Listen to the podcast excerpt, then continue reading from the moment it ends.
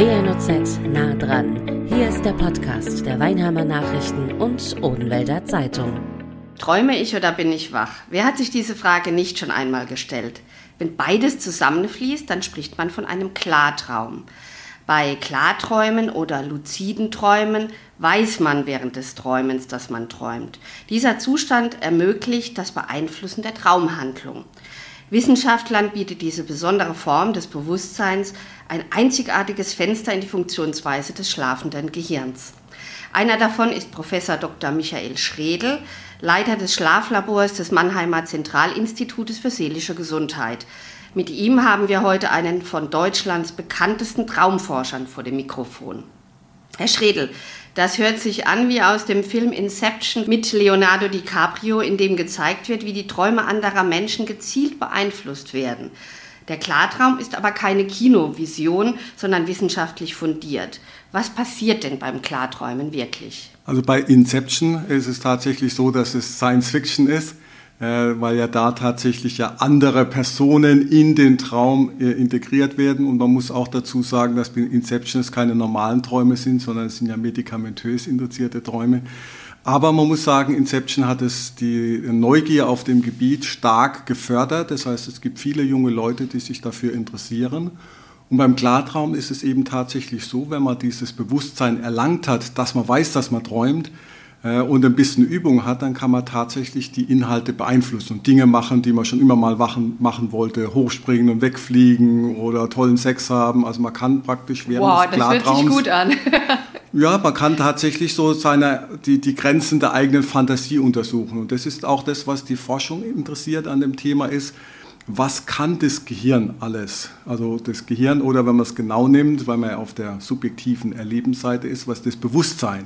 Also zu was ist dieses Bewusstsein alles fähig, obwohl eben gar keine Reize von außen einströmen, sondern das vollständig aus sich selbst heraus passiert, ist das Bewusstsein fähig, eine komplette Erlebniswelt zu erschaffen. Und beim luziden Träumen kommt noch der spannende Effekt dazu, dass man eben diese Welt auch beeinflussen kann und wirklich unmögliche und lustige Sachen machen kann.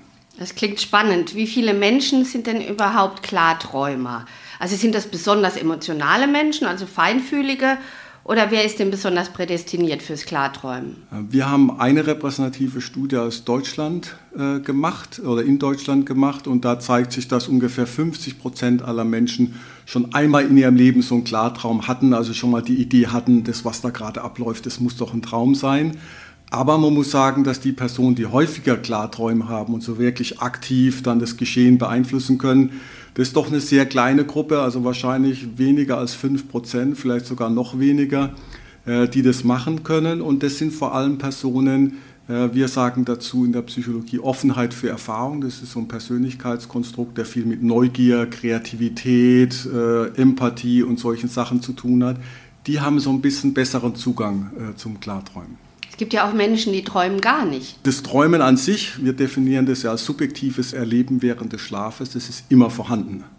Das heißt also, diese Aussage nicht träumen stimmt so nicht, sondern die Aussage müsste genauer heißen, wenn Sie aufwachen, erinnern Sie sich nicht daran, dass Sie vor dem Aufwachen was erlebt haben, weil dieses Träumen ist bei jedem Menschen vorhanden und es gehört zur gesunden Funktion des Gehirns. Man verarbeitet dann Erlebnisse im Schlaf? Was diese Träume tatsächlich da machen, wissen wir noch gar nicht, ähm, weil wir wissen zwar, dass sie die Dinge wieder aufarbeiten, die im Wachzustand passiert sind, aber ob das eine Verarbeitung ist oder ob das da einfach nochmal äh, wiederholt wird und bunt gemischt wird, äh, das wissen wir noch gar nicht. Wie kann man Klarträume für sich nutzen? Also welches Potenzial steckt denn dahinter? Sie haben es eben schon mal angedeutet. Also Klarträume, der, die meisten, also wir haben einige Untersuchungen dazu gemacht, was denn die Klarträume alles so machen in ihren Träumen.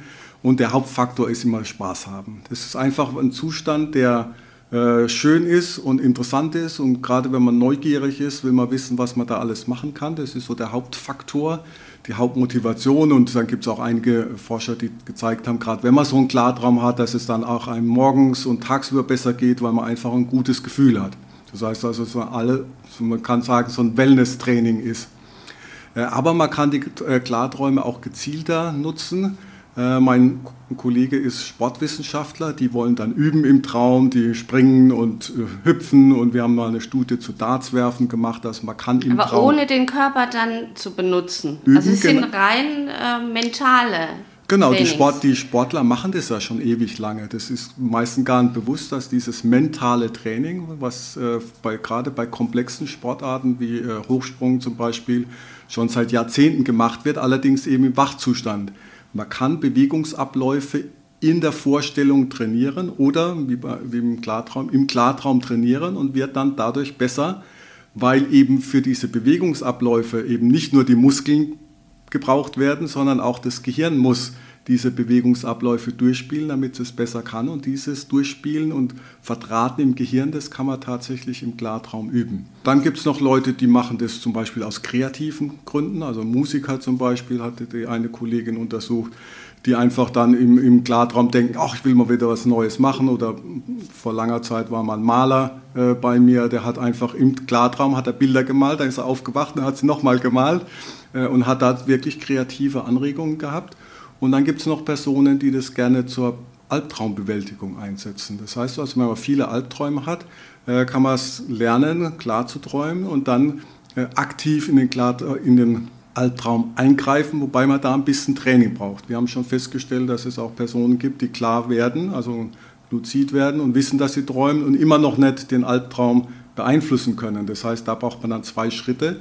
Aber äh, wenn man diese zwei Schritte gemacht hat, nämlich klar werden und beeinflussen der Traumhandlung, äh, dann kann man auch äh, Albträume bewältigen. Und dann äh, gibt es schon eine äh, ewig lange Tradition, äh, die luziden Träume auch für spirituelle Ziele zu nutzen. Also im tibetischen Buddhismus wird praktisch wie eine Art Meditation während des Schlafes gemacht, äh, um dadurch das spirituelle Erleben zu vertiefen. Und äh, da gibt es auch Berichte, dass die äh, Technik da auch sehr effektiv ist. Ja, aber erzählen Sie mal, wie funktioniert es denn tatsächlich? Wie merke ich im Schlaf, dass ich es jetzt beeinflussen könnte? Also wie ist der Ablauf? Während des Traums ist es so, dass man im normalen Traum denkt man dass man wach ist und erlebt so wie im Wachzustand. Das heißt, man braucht während des Traums die Erkenntnis, dass irgendwas im Traum passiert, was im Wachzustand nicht möglich ist. Und deshalb stellt man sich auch, das ist ja eine der Übungstechniken, immer sich die Frage zu stellen, träume ich oder bin ich wach? Und dann zu gucken, ist das, was man gerade erlebt, entspricht es den physikalischen Gesetzen der Wachrealität?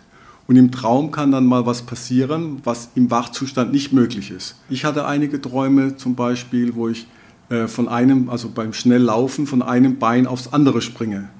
Äh, und dann konnte ich im Traum mich konzentrieren und ein bisschen weiterspringen. Also ich habe gedacht, ah, ich will gerne ein bisschen weiterspringen und dann bin ich weitergesprungen. Da habe ich gedacht, äh, also im Wachzustand funktioniert das nicht wirklich. Äh, und dann solche bizarren Elemente, also solche ungewöhnlichen Elemente, führen dann zu der Erkenntnis, aha, ich bin in einem Traum. Und wenn man dann eben diese Übung hat und sagt, ah, wenn ich im Traum bin, dann wollte ich schon immer mal fliegen oder dies oder jenes machen. Äh, Und dann kann man den Traum aktiv gestalten. Das heißt, die Grundvoraussetzung ist, dass es einem durch irgendwas Ungewöhnliches auffällt, dass das, was man gerade erlebt, ein Traum ist. Also man muss sich im Wachzustand damit beschäftigen. Also wenn man sich dann hinlegt zum Schlafen, muss man sich sagen, wenn ich anfange zu träumen, dann will ich das beeinflussen. Äh, Die Grundidee, genau, wir sagen dazu kritische Reflexion. Das heißt, die Idee ist, wenn man irgendwas erlebt, einfach immer sich die Frage zu stellen, träume ich oder bin ich wach? Also im Praktischen macht man das so fünf bis zehnmal am Tag über den Tag verteilt. Aber wenn man Im dann Wachzustand. im Wachzustand und dann kommt man immer zum Schluss, dass man wach ist. Dieses Training dient nämlich dazu, dass man auch im Traum sich die Frage stellt. Und dann wird es erst interessant. Das heißt, wenn man sich im Traum die Frage stellt, träume ich oder bin ich wach und kann dann hochspringen oder dies oder jenes passiert oder irgendwas verformt sich, dann weiß man, aha, das ist ein Traum. Also das ist praktisch, ähm, ich vergleiche das gerne mit Meditieren, das ist so eine Art Geistestraining, dieses kritische Reflektieren, in welchem Bewusstseinszustand befinde ich mich. Das ist ein bisschen Übung. Und wenn man das tagsüber fleißig übt, dann fängt man auch an, das im Traum zu machen und dann kommt man auf die Idee, dass es ein Traum ist. Sie hatten eben die Albträume angesprochen. Da ist es wahrscheinlich besonders wichtig für den Träumer, der dann vielleicht eine sehr unangenehme Situation erlebt im Traum, sich da rauszuziehen. Wie funktioniert dann das? Äh, bei den Albträumen ist es so, wir haben tatsächlich auch Daten, die zeigen, dass Albträumer häufiger luzide Träume haben, was auch verständlich ist, weil so ein Albtraum, wenn da zum Beispiel ein Monster auftritt oder irgendwas anderes Ungewöhnliches, kann man natürlich viel schneller auf die Idee kommen, dass es ein Traum ist. Bei dem Albtraum ist es allerdings ganz wichtig, dass man sich da nicht rausziehen will, weil das machen so die Unerfahrenen, die sagen, ja, das ist nur das ist ein Traum und ich will jetzt schnell aufwachen. Weil bei den Ängsten ist es leider so, dass wenn man Ängste vermeidet, werden sie eher größer als kleiner. Das heißt, bei dem Albtraum ist es so, wenn man weiß, dass man träumt, dann versucht man aktiv im Traum etwas zu machen, was die Situation lösen kann. Also wenn man zum Beispiel verfolgt wird, dann dreht man sich halt um und guckt mal dem Verfolger ins Auge und fragt, was willst du in meinem Traum oder ähnliches. Das heißt also, man möchte gern auch im luziden Traum eben nicht fliehen oder wegfliegen, zum Beispiel Kinder machen das, dann kann der Verfolger aber auch plötzlich fliegen. Das heißt, da wird die Angst nicht wirklich kleiner, sondern man braucht einfach dieses Gefühl, jetzt ist es das mein Traum und ich sag hier, was Sache ist und äh, guckt erstmal genau, was da überhaupt los ist und stellt sich aktiv dieser Angst. Äh, und wenn man das ein paar Mal gemacht hat, verschwinden die Albträume in der Regel sehr schnell. Viele wachen ja auch während eines Albtraums auf, weil die Situation vielleicht so schrecklich ist. Genau, die Albträume werden ja definiert als Träume, die so starke negative Emotionen, meistens ist es Angst, haben, dass man davon aufwacht und interessanterweise ist es, was die, der Fortlauf der Albträume angeht, nicht so gut, weil Aufwachen ist eine Vermeidungsstrategie. Also man steigt praktisch sozusagen komplett aus der angstmachenden Situation aus, ohne die Erfahrung zu machen, dass man sie bewältigen kann. Und das ist gerade bei Albträumen ja auch der interessante Ansatz. Das kann man nämlich auch tagsüber machen. Also man muss gar keine Klarträume haben, sondern kann tagsüber sagen, ich gehe nochmal, stell mir vor, ich bin in dem Albtraum, werde verfolgt, habe tausendmal äh, mitgekriegt, dass Weglaufen eine ganz schlechte Strategie ist im Albtraum, äh, weil es überhaupt nichts bringt, sondern ich überlege mal, was könnte ich denn jetzt noch machen? Ein paar starke Helfer haben äh, und ähnliche Sachen.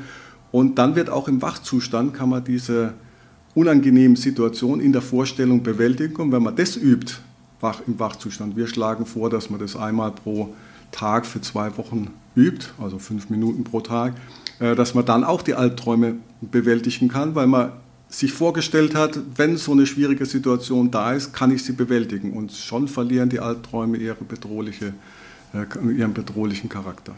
Viele haben ja auch immer die gleichen Albträume und könnten dann ganz anders in der nächsten Nacht in den Albtraum wieder einsteigen. Genau, gerade bei Wiederholungsträumen, wir sagen dazu Wiederholungsträumen, wenn sich die Themen wiederholen, also klassisch so Fallen oder Verfolgungsträume, ähm, oder gelähmt sein. Das sind so typische Wiederholungsträume. Glaub, wenn man sich einmal vorgestellt hat, das und das kann ich tun in dieser Situation, im Wachzustand sich das vorgestellt hat, eingeübt hat, dann ist es so, dass die Träume nach unserer Erfahrung sogar ganz weg sind, was wahrscheinlich daran liegt, dass wenn man einen schönen Traum hat oder den Traum im Traum bewältigt hat, dass man dann immer davon aufwacht und morgens leider gar nicht mehr weiß. Sollte man sich nicht lieber im Schlaf erholen, anstatt so viel Arbeit in die Nacht zu stecken? Die Frage, ob dieses Klarträumen, praktisch die Schlafqualität, die Erholsamkeit des Schlafes äh, beeinträchtigt, wird von vielen Kritikern äh, aufgeworfen. Äh, allerdings haben wir und jetzt auch zwei andere Gruppen klare Daten, dass es die Erholsamkeit nicht beeinträchtigt. Man muss sich auch vergegenwärtigen, dass dieses Klarträumen selbst die guten Klarträumer, die schaffen mal fünf Minuten. Zehn Minuten ist schon, ist schon, ist schon, ist schon so. Wobei man ja kein, wahrscheinlich kein großes Zeitgefühl hat. Ja, interessanterweise schon. Also die Klarträumer und auch normale Träumer haben ein relativ gutes Zeitgefühl. Wir haben das auch untersucht. Wir haben dann im Schlaflabor die Klarträumer zählen lassen, zum Beispiel von 1, 2, 3, 4, 5, 6, 7, 8, 9, 10 und dann geguckt, äh, dauert das genauso lang wie im Wachzustand und das ist sehr vergleichbar. Das also heißt, die, die, sprechen dann wirklich auch mit Ihnen? Nee, die zählen intern und wachen dann auf und erzählen, äh, und erzählen dann dem äh, Versuchsleiter, wie, wie lange sie gezählt haben und der guckt dann, wie lange, der, wie lange sie geträumt haben. Also der ja kann nachgucken. Das heißt, die Zeit des Zeiterlebens ist relativ gut im Traum. Äh, das heißt, die meisten Klarträume, fünf bis zehn Minuten, ist schon so, ist, ist so das Normale und die, die Anfänger, die haben noch kürzere Klarträume. Und wenn man jetzt acht Stunden Schlaf hat, äh, dann kann man ist auch die Vorstellung schwierig, dass jetzt diese zehn Minuten jetzt zu einem totalen erschöpften Zustand führen. Das Gehirn ist tatsächlich etwas aktiver während des Klarträums als im normalen Schlaf, im normalen REM-Schlaf. Ähm, aber diese zusätzliche Aktivität des Gehirns ist jetzt nicht so groß, dass man jetzt irgendwie morgens gerät Total müde erschöpft aufwacht. aufwacht. Genau, also in unserer Studie war es sogar so, dass die Leute, die morgens einen Klartraum haben, dass es denen besser ging, als wenn sie keinen hatten. Was natürlich auch daran lag, dass sie sich gefreut haben, dass es geklappt hat. In welcher Phase hat man denn die besten Klarträume? Die Klarträume treten am häufigsten, fast ausschließlich, gibt es ein paar vereinzelte Ausnahmen, äh, im REM-Schlaf auf. Der REM-Schlaf wird, äh, heißt Rapid Eye Movement Schlaf. Das ist also äh, ein Zustand, Schlafzustand, der ungefähr 20 Prozent des Gesamtschlafs einnimmt, äh, der mit schnellen Augenbewegungen einhergeht. Warum die Augen sich bewegen, äh, ist nicht so ganz klar, aber interessanterweise haben diese Augenbewegungen, die ja unter geschlossenen Augendeckeln stattfinden, was auch mit dem Traumgeschehen zu tun. Das heißt, wenn die luziden Träumer zum Beispiel im Traum rechts, links, rechts, links gucken, dann kann der Versuchsleiter das sehen auf der Maschine. Das heißt, die im Traum ausgeführten Augenbewegungen werden real ausgeführt und sind sichtbar. Diese REM-Phasen treten vor allem äh, stärker in der zweiten Nachthälfte auf. Das heißt, in der ersten Nachthälfte hat man mehr Tiefschlafphasen, äh, in der zweiten Nachthälfte mehr REM-Schlafphasen. Deshalb treten die meisten luziden Träume auch eher in der zweiten Nachthälfte gegen Morgen auf, äh, weil da das Traumerleben intensiver ist und das Klarträumen einfacher ist. Sie sind Leiter des Schlaflabors.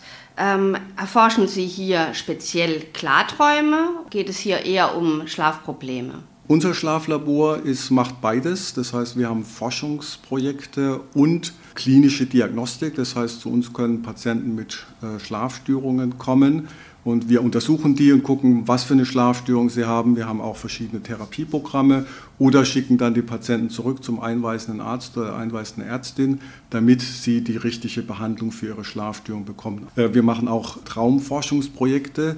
Allerdings jetzt in Zeiten Corona ist ein bisschen weniger, aber wir haben eine, mehrere Studien auch zum Klarträumen gemacht. Äh, zum Beispiel eben eine Studie mit Dartswerfen, wo die Versuchspersonen abends geübt haben dann äh, einen Klartraum hatten, im Klartraum weitergeübt haben und dann morgens sich verbessert haben, wenn sie im Klartraum erfolgreich geübt haben. Aktuell ist es so, dass diese Klartraumforschung, das habe ich mit meinem Kollegen gemacht, der Daniel Erlacher, der früher in Heidelberg war, da haben wir zusammengearbeitet und Studien hier gemacht. Jetzt ist er in Bern äh, und ist gerade dabei, wieder ein großes Projekt aufzubauen, wo er diese Klartraumforschung weiterführt. Nutzen Sie das eigentlich für sich auch, Klarträume? Träumen Sie klar? Äh, ich selbst also bin ein guter Traumerinnerer. Also ich habe eine sehr große Traumsammlung von ungefähr 16.000 Träumen inzwischen. Schreiben Sie die auf? Äh, ich schreibe die immer auf und habe mich natürlich als Traumforscher, wollte ich das auch mal wissen. Ich hatte so ganz vereinzelte Klarträume vorher, aber ich habe dann 1996 ein Seminar zum Klarträumen besucht von dem damaligen Klartraumpapst in Deutschland. Das war der Paul Toley, der leider 1998 verstorben ist.